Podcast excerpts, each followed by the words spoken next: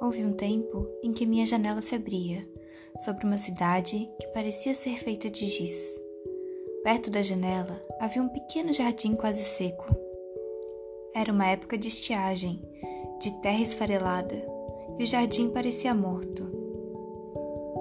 Mas todas as manhãs vinha um pobre com um balde e, em silêncio, ia tirando com a mão umas gotas de água sobre as plantas.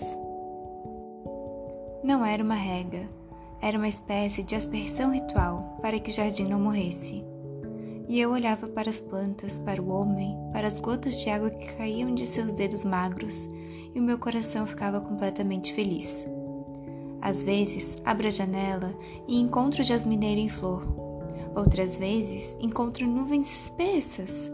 Avisto crianças que vão para a escola, pardais que pulam pelo muro, gatos que abrem e fecham os olhos, sonhando com pardais. Borboletas brancas, duas a duas, como refletidas no espelho do ar. Marimbondos que sempre me parecem personagens de Lope de Veiga. Às vezes, um galo canta, às vezes, um avião passa.